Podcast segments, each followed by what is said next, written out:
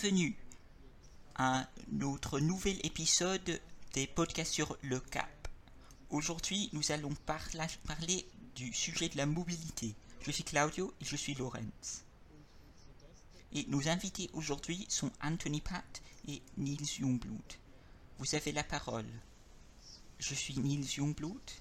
Je suis directeur et propriétaire de ESOS Service GmbH à Schaffhouse. Nous sommes un bureau de conseil sur l'impact écologique des produits et des services sur tout leur cycle de vie. Nous faisons aussi des comparaisons des modes de transport euh, ou euh, de, la, la, consommation dans son entier.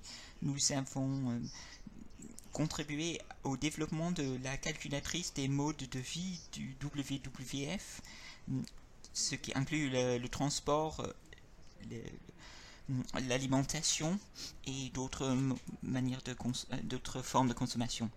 Moi, je suis Anthony Pat, je suis euh, professeur dans le domaine de, la protection du climat et de l'adaptation à l'EPFZ. Je dirige un groupe de 15 scientifiques. Nous nous attaquons deux questions principales. Quelle technologie et changement de comportement faut-il pour arriver à une société euh, neutre en termes de CO2 et neutre en termes climatiques Et puis, euh, quelles mesures euh, politiques sont les plus efficaces pour réaliser ces changements le plus rapidement possible? Merci beaucoup pour la, présentation. Tout d'abord, une question générique. Vous pouvez essayer de répondre en quelques mots seulement. Quel est selon vous le plus grand problème concernant notre mobilité actuelle? La mobilité comprend plusieurs domaines. Dans la mobilité euh, privée, euh, c'est surtout euh, la voiture qui est dommageable.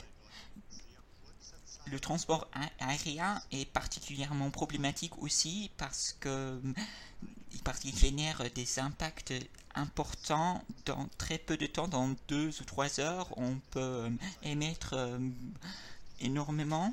Puis il y a la mobilité des affaires et le, transport des marchandises. Les problèmes sont parfois différents dans ces secteurs. Euh, on parle du commerce mondial, on parle de marchandises qui sont euh, transportées d'un lieu à un autre pour euh, les différentes étapes de la fabrication. Donc voilà, ce sont des différents sujets euh, de la mobilité. Je trouve qu'il faut poser d'abord la question, parlons du climat avant tout ou d'autres aspects. Alors en ce qui concerne le climat, il y a avant tout un problème. C'est que nous utilisons euh, l'énergie fossile pour euh, notre mobilité. Et si nous pouvions changer une chose, ce serait de changer euh, la source d'énergie, de passer aux énergies renouvelables. Et ça résoudrait tous les problèmes en ce qui concerne le climat. Mais ça n'est pas notre seul objectif je crois qu'il y a d'autres problèmes en ce qui concerne notre mobilité actuelle. Par exemple, que nous utilisons beaucoup de voitures dans euh, nos villes et ça a un impact négatif sur la qualité de notre vie. donc, je trouve que ce serait bien, pour bien d'autres raisons, de euh, prendre la voiture au moins souvent, prendre l'avion moins souvent. Mais pour le climat, le plus grand problème au moins, c'est que nous utilisons des sources d'énergie fossiles j'aimerais bien ajouter quelque chose à cela. Ce n'est pas juste une question des émissions, même dans même si on prend les voitures électriques, il y a tout le processus de production, par exemple des batteries, et ça a un impact environnemental et climatique. Donc ce n'est pas assez de regarder ce qui euh, sort du tuyau d'échappement il faut réduire euh, pour cette raison euh, le kilométrage et l'attente euh, en ce qui concerne le confort, le nombre de, places, la taille des voitures. Donc Tesla n'a pas la seule solution, c'est pas 100% la solution.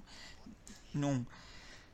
nos modes de transport devoir être mieux adaptés aux à nos besoins de transport. Donc il ne faut pas utiliser des véhicules qui sont plus grands que nécessaire. Je suis tout à fait d'accord. C'est pas juste une question de, des gaz d'échappement, mais quand je pense à l'électromobilité, aux voitures électriques, il faut se poser la question euh, quelles énergies faut-il pour euh, la construction des véhicules et pour euh, le maintien des routes. Si la construction des voitures ne faisait pas recours aux énergies fossiles, seulement aux énergies renouvelables, et si euh, les voitures roulaient tous, tout à énergie euh, électrique, hmm, ça résoudrait les problèmes climatiques. Et si nous utilisions des plus petites voitures, nous aurions besoin de moins d'énergie au total et ça réduit euh, l'impact, l'empreinte écologique de notre transport. Donc si nous avons besoin de moins euh, d'énergie, euh, par exemple pour les voitures, nous avons besoin de moins d'énergie solaire et donc moins de terrain aussi. Venons aux mesures. Nous voulons parler concrètement des mesures. Dans le CAP, mesure 1.1 propose un moratoire sur la construction de nouvelles infrastructures jusqu'à 2030. Quelles seraient les conséquences concrètes pour le secteur de la mobilité? C'est difficile à dire. Dans notre plan pour le secteur de la mobilité, nous voyons qu'il y a beaucoup euh, de nouvelles infrastructures euh, prévues. Donc, une grande partie de la solution, c'est en fait de développer une autre infrastructure. Si euh, nous voulions que plus de gens prennent les transports publics, il faudrait plus de transports publics. Si nous à la mobilité électrique, il faudrait plus de capacités, de nouvelles capacités euh, pour euh, l'électricité, pour euh, transporter l'électricité aux stations de chargement. Mais ces nouvelles infrastructures font partie des exceptions dans le CAP. Donc c'est permis, c'est possible. En ce qui concerne la construction euh, des routes, c'est difficile à dire euh, ce qu'il faut faire euh, au cours des prochaines, prochains 9 ans. Mais il faut en tout cas que plus de gens prennent le, leur vélo ou vont à pied. Je ne connais pas les mesures en détail, mais ce que je peux dire, c'est que si on augmente les capacités de transport, il y a plus de demandes. Donc, euh, si on euh, construit une route, il y aura plus de voitures. Ou si on ajoute des, rues, euh, des, voies sur une une ligne ferroviaire, il y aura plus de trains. Ou si les trains sont plus rapides, il y aura beaucoup plus de gens qui vont prendre le train sur cette ligne. Donc il faut en général éviter ça, mais euh, il faudra certainement euh, améliorer, développer certaines parties de l'infrastructure. Donc nous avons voté à Chavous, par exemple, pour euh, les pour, développer l'infrastructure pour les bus électriques. 2030, c'est pas un délai, c'est pas une perspective très long terme pour ce n'est pas suffisamment long pour euh, des tunnels par exemple comme le Gotthard et il faudrait plus de temps en fait pour sortir des contrats existants mais je ne les connais pas en détail. Tu dis qu'il faut euh, changer la répartition euh, des modes de transport. Dans la mesure 3 nous proposons une hiérarchie donc les déplacements à pied, puis vélo, puis euh, transport public, transport euh, hum, ferroviaire, puis routier, puis euh, avion. Qu'est-ce que ça changerait selon vous? Quelles seraient les conséquences de prioriser la mobilité douce comme ça? Je crois qu'en Suisse, on le fait déjà assez bien. Si on compare la Suisse avec d'autres pays, nous voyons que nous utilisons beaucoup plus de transport public et moins de voitures ici. Les déplacements à pied ou à vélo sont euh, assez nombreux euh, par rapport à d'autres pays, avec certaines exceptions comme le Danemark ou les Pays-Bas par exemple. Et les raisons pour cela euh, ne sont pas nécessairement la protection du climat, mais c'est en fait l'urbanisme dans notre pays euh, qui entraîne qu'on fait comme ça. Donc, euh, si j'habite par exemple dans un village, c'est souvent possible que les, les enfants puissent aller à l'école à pied. Et c'est pas partout comme ça. Donc, je crois qu'il faut euh, avancer encore plus sur le chemin que nous suivons déjà. Donc, il faut rendre la Suisse un peu plus suisse qu'elle ne l'est actuellement. Je trouve que c'est difficile aussi. Je traiterai euh, les déplacements et à vélo euh, à pied d'égalité. Donc, je crois que pour un petit enfant, la sécurité est très importante. Il ne faut pas euh, forcément construire plus de trottoirs, mais il faut euh, rendre les déplacements à pied ou à vélo euh, plus attractifs et plus sûrs. Donc il faut rendre les déplacements à vélo sur les routes plus sûrs quand les vélos circulent ensemble avec les voitures. Mais c'est pas quelque chose qu'on peut réaliser à très court terme. Je trouve qu'il faut plutôt euh, rendre euh, les déplacements en voiture ou euh, en avion moins attractifs et je crois que ça nous mènerait à des résultats beaucoup plus concrets que d'investir énormément d'argent dans les déplacements à pied. La mesure 2.2 concerne une de l'infrastructure pour familiariser euh, la mobilité douce, les transports publics et le partage des voitures. Et c'est censé réduire euh, les émissions. Vous trouvez que c'est faisable, que les gens vont euh, prendre leur voiture au moins et aller plus souvent à, pied avec ces mesures ou est-ce que vous trouvez qu'il faut euh, prendre, il faut plus d'incitatifs, pas seulement euh, changer euh, l'infrastructure. À mon avis, les incitatifs ne sont pas suffisants. Il faut des interdictions. Il faut des interdictions des carburants fossiles. Il faut rendre la vie plus difficile pour ceux qui circulent la voiture. Bon, à l'instant, c'est très confortable et ça doit ne plus être confortable. Alors, je crois qu'il faut les deux. Je crois qu'il faut euh, rendre les alternatives possibles, mais ce qui est nuisible pour le climat doit être rendu plus difficile. Moi, personnellement, j'habite dans un village, j'ai une voiture, je vais souvent à Winterthur, par exemple, pour euh, aller courir mais je me déplace souvent à vélo et euh, certaines routes, la moitié euh, des, euh, des, des, routes sont très attractives pour les vélos et la moitié le, sont moins.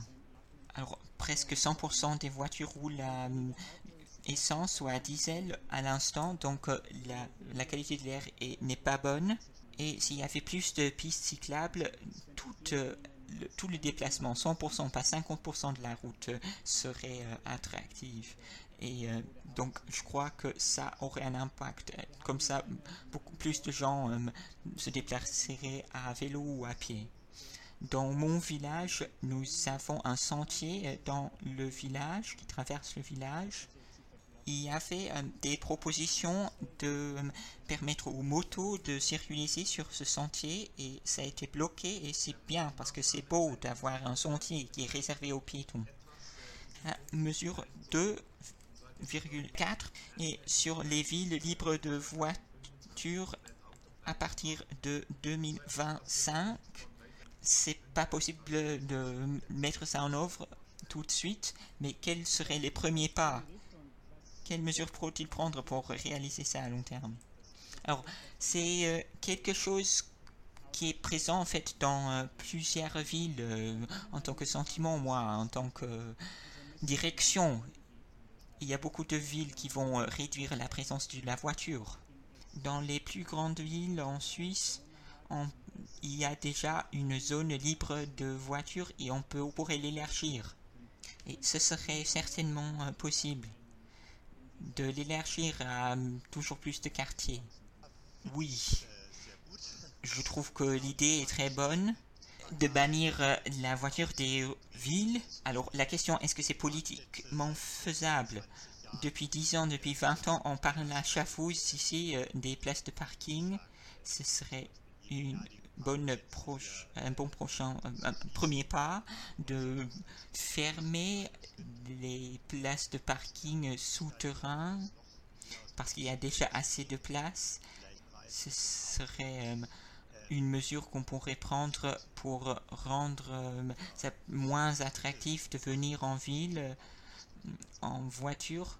Ce sont des petits pas qu'on peut prendre. À chaque nous parlons aussi des, dimanches libres de voitures, mais c'est pas facile à réaliser.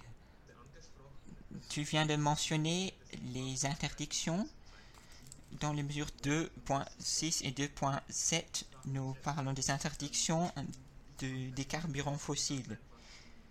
Comment peut-on éviter que les grandes voitures électriques modernes deviennent des symboles de prestige? Il y a des interconnexions fortes avec les autres mesures, avec les interdictions par exemple. Donc par exemple, si nous passions à 100% à l'électromobilité, s'il n'y avait pas de réduction de la limite de vitesse ou de la taille des voitures, est-ce que ça rendrait le, le problème plus sérieux, plus grave? C'est à quel point c'est important les interconnexions? Je ne vois pas autant d'interconnexions que ça. À mon avis, les mesures 2.6 et 2.7 sont les plus importantes pour le climat de ce paquet de mesures.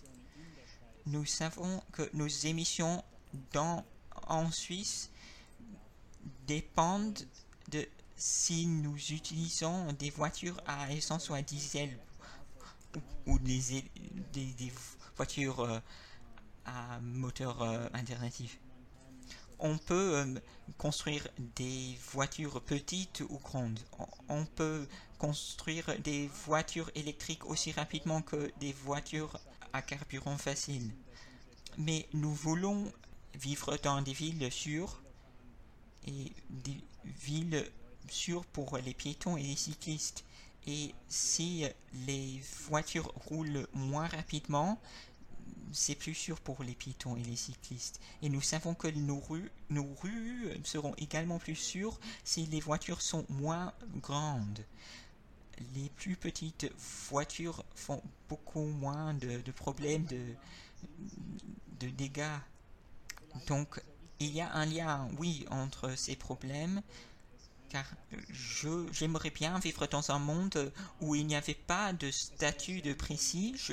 Ce serait euh, chouette, ce serait super si les voitures n'étaient pas des symboles de prestige, mais si euh, les voitures sont des symboles de prestige, c'est mieux que c'est une voiture électrique rapide qu'une voiture euh, à diesel.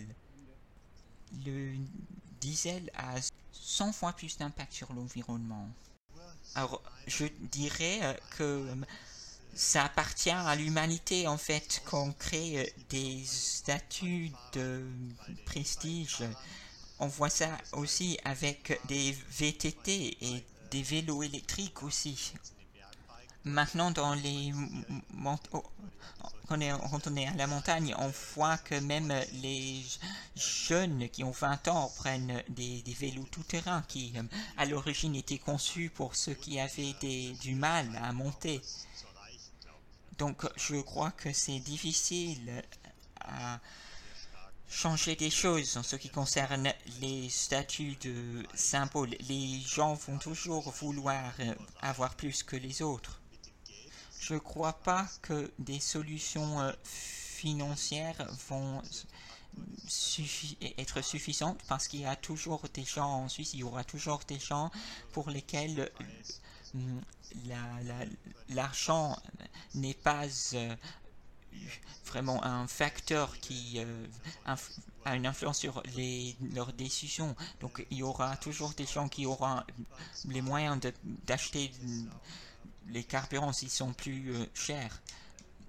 Mais on pourrait par exemple créer des euh, différentes euh, voies sur les routes où par exemple les voitures plus grandes doivent circuler sur une autre voie. Ça aurait un plus grand impact peut-être. Venons à la mobilité électrique. C'est considéré une innovation vous pensez que des innovations techniques comme ça peuvent résoudre le problème du changement climatique? En ce qui concerne le transport aérien, est-ce que ça sera impossible un jour euh, de voler sans nuire à l'environnement, au climat? À mon avis, nous ne pouvons pas réduire le problème du climat sans ces solutions techniques. Les changements de comportement ne sont pas suffisants il faut aussi les mesures techniques. Il faut les véhicules électriques. En ce qui concerne les avions, nous avons besoin des carburants alternatifs qui sont neutres en termes de CO2. Avec les avions, c'est un peu plus difficile parce que ce n'est pas que le CO2 qui euh, est dangereux, il y a aussi d'autres gaz d'échappement notre mission, c'est de réduire les émissions et je crois que ce serait c'est possible avec les euh, comportements, les changements de comportement, mais nous avons aussi un autre objectif de d'éliminer complètement hein, les gaz à effet de serre. Donc, je crois là que les changements, les nouvelles technologies sont essentielles mais il faut euh, penser de manière holistique. Si les nouvelles technologies sont développées dans un système qui utilise les carburants fossiles, ça n'est pas très utile. En fin de compte, notre objectif, c'est la résilience, la suffisance et l'efficience, pardon, et l'insuffisance. Dans les dernières années, dans les derniers 20 ans en particulier, nous avons fait beaucoup de progrès en ce qui concerne l'efficience. Beaucoup de choses se sont améliorées. Mais la consommation a toujours euh, rendu euh, ces avancées euh, nulles, en fait, en ce qui concerne l'impact. Nous sommes restés au moins niveau en Suisse. Nous avons atteint un niveau de vie matérielle beaucoup plus élevé. Mais avec ces mesures d'efficience, nous n'avons pas réduit notre impact climatique. Donc je crois qu'il faut euh, la suffisance aussi, parce que sinon euh, les, les avancées que nous réalisons avec l'efficience seront rendues nulles. Je crois que souvent les gens ne comprennent pas ce que ça veut dire suffisance. Ils pensent que ça veut dire euh, renoncer à quelque chose. Est-ce que ça veut dire renoncer à quelque chose? En fait, ça veut dire être content d'une autre manière. Ne pas chercher la félicité dans les voyages euh, courts et rapides. Par exemple, aller voir plusieurs villes dans une semaine il ne faut pas mesurer la félicité selon la quantité de marchandises qu'on consomme. Il faut euh, trouver la félicité dans les voyages qui sont peut-être moins loin. Il faut pas penser, euh, il faut que ce soit forcément euh, l'Australie ou la Nouvelle-Zélande, ma destination. Il y a beaucoup de gens qui ont découvert que la Suisse est aussi belle que la Nouvelle-Zélande. Nous devons apprendre euh, ces choses, nous devons apprendre à trouver une autre félicité sans avoir toujours plus. C'est très intéressant. Venons à un autre sujet, mesure 2.9. Les euh, frais pour l'utilisation des routes selon la distance parcourue. Si on habite dans une région rurale, souvent on a besoin d'une voiture. Comment peut-on mettre en œuvre une telle mesure de manière d'être euh, sociale aussi? Moi, je suis responsable en fait de cette mesure et moi, j'habite dans une région rurale où il faut avoir une voiture en fait. La réalité, c'est le suivant. Nous n'allons plus euh, acheter des voitures euh, à diesel ou à essence et nous allons l'État va perdre des, les revenus qui en découlent. Et nous avons besoin de ces revenus. Et nous ne voulons pas que les déplacements à voiture euh, coûtent moins qu'à l'heure actuelle. Mais, premièrement, les, avec la mobilité électrique, ça va coûter moins. Ma voiture coûte moins. J'ai une voiture électrique. Et je ne paie pas de taxes pour euh, euh, l'utilisation euh, de l'infrastructure routière et ce n'est pas juste je devrais payer des taxes.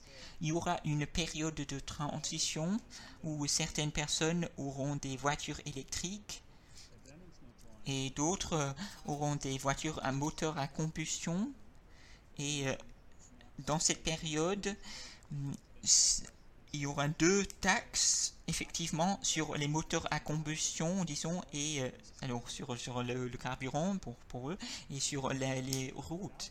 Mais euh, quand nous éliminons ces voitures, nous devrons payer euh, différemment.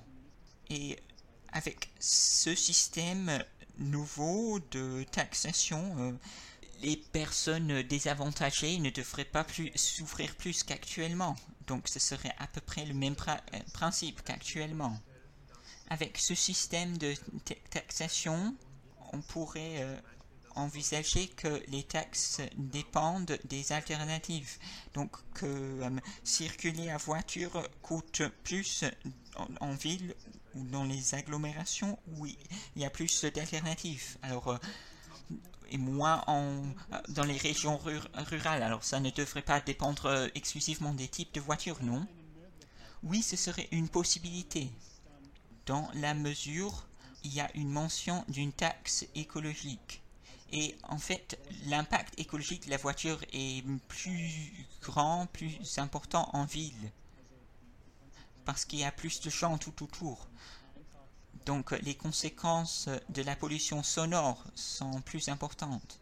Donc même si c'est une voiture électrique, les coûts écologiques sont plus élevés en ville que dans les régions rurales. Oui, donc ce serait une possibilité.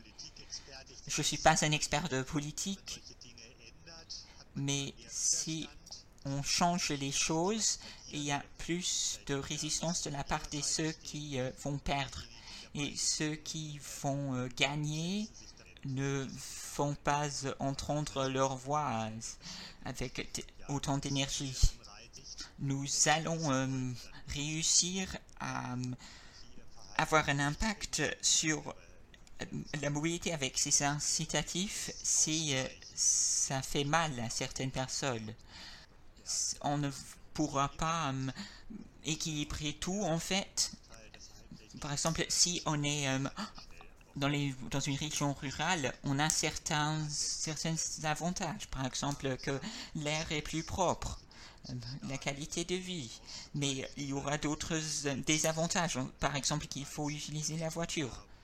Oui, euh, on pourrait essayer d'équilibrer ça avec des dotations, avec des subsides quand on euh, paie ses impôts, il faut faire attention à ça, mais euh, il, ne faut, il faut faire attention à ce que euh, on ne crée pas des incitatifs faux. par exemple, maintenant on a une ligne tellement rapide entre Berne et Zurich qu'il y a beaucoup de pendulaires et ça n'est pas une bonne chose. Les gens vont par exemple à Berne pour une réunion d'affaires ou c'est bien de pouvoir y aller pour euh, une réunion ou pour euh, rendre visite à quelque chose, mais c'est pas, pas de sens d'être euh, pendulaire. Et c'est la même chose avec la voiture. Il ne faut pas aller 100 km tous les jours en voiture. Il faut avoir des incitatifs d'aller habiter plus près de, son travail ou d'avoir un travail dans les régions rurales. Donc euh, il faut faire attention à ça. Nous avons parlé des mesures politiques, mais la communication est aussi euh, très importante. Euh, la mesure 2.14 donne un exemple. Là, nous exigeons d'arrêter la construction du troisième bassin portuaire à Bâle. Il y a eu un référendum et le peuple a accepté, la hum, construction du bassin portuaire. Qu'est-ce qu'on pourrait faire pour mieux communiquer avec la population pour que la population prenne des décisions euh, plus écologiques alors, je ne suis pas un expert en ce qui concerne, un expert en ce qui concerne le bassin portuaire à Bâle, mais euh, je vois que plus de la moitié des marchandises transportées à travers ce port sont des combustibles fossiles. Une grande partie de notre de, notre, de nos combustibles de notre pétrole viennent à travers ce, port et nous n'allons pas utiliser le pétrole à l'avenir. Donc, euh, c'est une raison pour laquelle ça fait pas de sens. Donc, pour beaucoup de gens, c'est inenvisageable qu'il n'y aura pas de voiture euh, à combustible fossile dans 10 ans, qu'on ne va pas importer euh, le pétrole, mais ça doit devenir une, réalité. Et nous allons déjà dans euh, cette direction. Donc, beaucoup d'infrastructures que nous construisons pour euh, le pétrole ne sera plus utile à l'avenir. Par exemple, qu'on ne pourra plus chauffer au mazout. Et ça doit être communiqué très clairement au public pour que les gens voient que Élargir le port de Bâle, c'est une solution au problème d'hier et pas au problème de demain. Alors, euh, oui, alors il faut euh, créer donc euh, faire en sorte que la population ait un esprit innovateur. Oui, oui, en fait, on ne peut pas faire ça à court terme. On ne peut pas juste donner les gens certaines informations et puis ils vont changer de, de parti ou de en ce qui concerne leur leur votation mais nous devons aller dans une certaine direction. Nous allons vers la mobilité électrique, nous allons vers un avenir sans pétrole et nous avançons plus rapidement que l'on pense. Donc ce serait une perte d'argent d'élargir ce port si 5%, 50% sert au pétrole je trouve que c'est difficile à dire comment on peut un peu hmm, faire en sorte que la, population ait euh, un esprit innovateur. Nous savons souvent ce qu'il faut euh, faire, mais c'est assez difficile de communiquer. On voit les mêmes problèmes en ce qui concerne l'éolienne.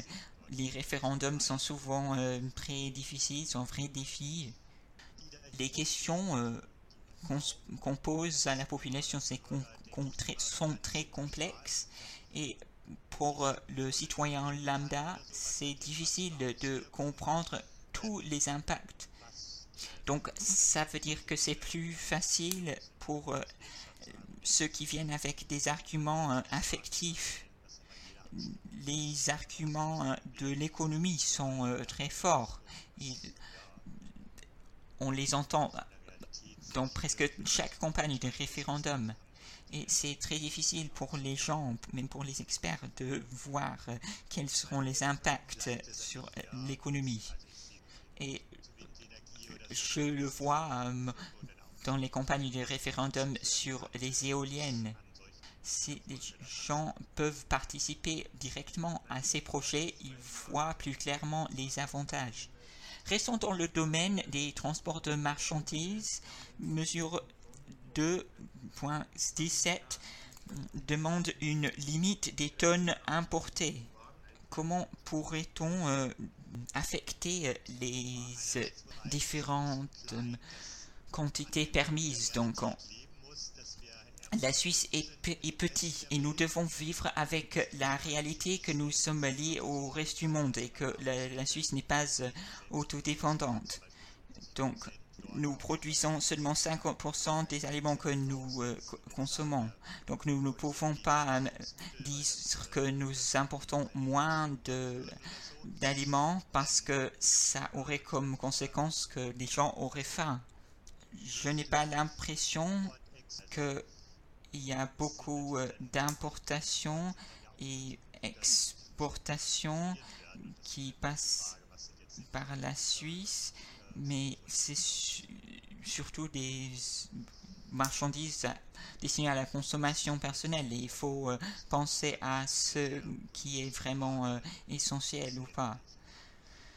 Mais en ce qui concerne les tonnes, c'est une question très politique. Je ne crois pas qu'on peut couper les importations alimentaires, il faudrait peut-être importer moins de fourrage avec une réduction de la consommation de viande. en ce qui concerne les marchandises destinées à la consommation personnelle, la question qu'il faut se poser, c'est euh, quelle consommation voulons-nous? Et je crois que c'est une question très personnelle. Je crois aussi que ce serait une, mesure difficile à mettre en œuvre. Je comprends pourquoi nous avons cette mesure dans le cap. Il y a évidemment une volonté de consommer moins. Et si nous consommons moins, ça veut dire que nous importons moins. Mais euh, dire euh, où il faut faire des réductions, c'est difficile. Merci beaucoup. Pour conclure, vous avez un appel pour nos auditeurs, nos auditrices Moi, je trouve qu'il y a beaucoup plus de raisons pour être euh, optimiste qu'il y a deux ou trois ans, surtout dans le secteur de la mobilité. Dans les dernières années, nous avons euh, fait énormément de progrès. La crise du Covid nous a montré qu'il faut prendre l'avion beaucoup moins souvent. Dans les derniers 12 mois, je n'ai pas pris l'avion et c'est une exception euh, complète pour moi. J'ai participé à des réunions qui auraient dû euh, avoir lieu en Amérique du Sud et tout le monde a participé via Internet. Donc nous voyons, 2020 c'était l'année de la mobilité électrique aussi, c'est devenu euh, un phénomène de masse. Donc c'est important de circuler moins en voiture, mais c'est aussi important que chaque voiture sur nos rues soit une voiture électrique. Et ça arrive plus souvent qu'on le pense. Et puis, venant au secteur aérien, nous avons vu euh, des développements énormes dans les recherches sur les carburants euh, neutres en CO2. Nous savons qu'il faut prendre l'avion beaucoup moins, mais euh, pour la première fois, nous voyons que c'est ce sera probablement une, énergie, une possibilité réelle de faire euh, fonctionner les avions aux sources d'énergie renouvelables. Et donc, dans les dernières années, nous avons fait des grands pas en avant et donc nous avons un bon espoir que peut-être pas en 2030, mais au moins en 2040, ce serait euh, vraiment possible d'avoir un secteur de la mobilité euh, neutre en termes de CO2. Et ça, c'est une chose nouvelle. il faut avoir, euh, nous pouvons avoir bon espoir. Je suis tout à fait d'accord. L'année qui, euh, les derniers 12 mois ont été un grand défi. En ce qui concerne l'avion, j'ai réduit ma mobilité personnelle aussi. Je ne prenais pas l'avion très souvent avant, mais en fait, ce n'était pas la mesure que j'ai ressenti le plus, que nous avons ressenti le plus. C'est peut-être euh, la, fermeture des, restaurants qui n'a touché le plus. Donc, c'est vraiment une chance. C'est une chance qu'il faut prendre pour ne pas revenir au euh, niveau d'avant il y a beaucoup d'opportunités qui s'ouvrent dans le monde des affaires. L'acceptation du travail à domicile, par exemple. Et des solutions aussi, c'est une solution aussi pour ceux qui euh, vivent à la campagne et qui viennent en ville tous les jours pour euh, travailler. Donc, espérons à, plus long terme que les gens vont euh, abandonner dans une plus grande mesure leur voiture en faveur des transports publics. Et en ce qui concerne la grève du climat, je ne peux pas euh, finir cette conversation sans mentionner la grève du climat, mais pour vous, je vous félicite la loi sur le CO2 est un pas dans la bonne direction. C'est un tout petit pas, mais euh, c'est euh, une grande avancée parce que ça va, dans la bonne direction. Pour moi, c'est vraiment dommage que certaines parties de la grève du climat ont voulu le bloquer. Et la politique, oui, ça avance lentement, mais les blocages ne nous sont pas utiles. Donc, ce serait très utile si cette loi était, acceptée avec euh, une grande majorité. Et ce serait vraiment dommage si la loi était rejetée à une majorité de, 51% pour ceux qui sont contre. Euh, puis après la loi sur la CO2, il faut aller plus loin. Donc ça c'est mon appel de la part de la science. C'est évident, qu'on ne fait pas assez, qu'on prend les mesures euh, trop tard et les mesures ne sont pas suffisantes. Je crois que tous les politiques savent qu'il faut une nouvelle loi dans les prochaines années pour euh, atteindre nos objectifs. Mais sans la loi sur le CO2, ce serait encore plus difficile. Nous venons gentiment à la fin du euh, podcast aujourd'hui. Merci beaucoup Anthony Pat et Niels Youngblood et merci beaucoup aux auditeurs, auditrices. Si vous avez des questions, vous pouvez les envoyer à notre adresse email cap.clemstrike.ch ou si vous écoutez le podcast sur YouTube, vous pouvez écrire un commentaire. Nous euh, serions heureux de vous revoir dans deux semaines pour notre prochain épisode. Merci.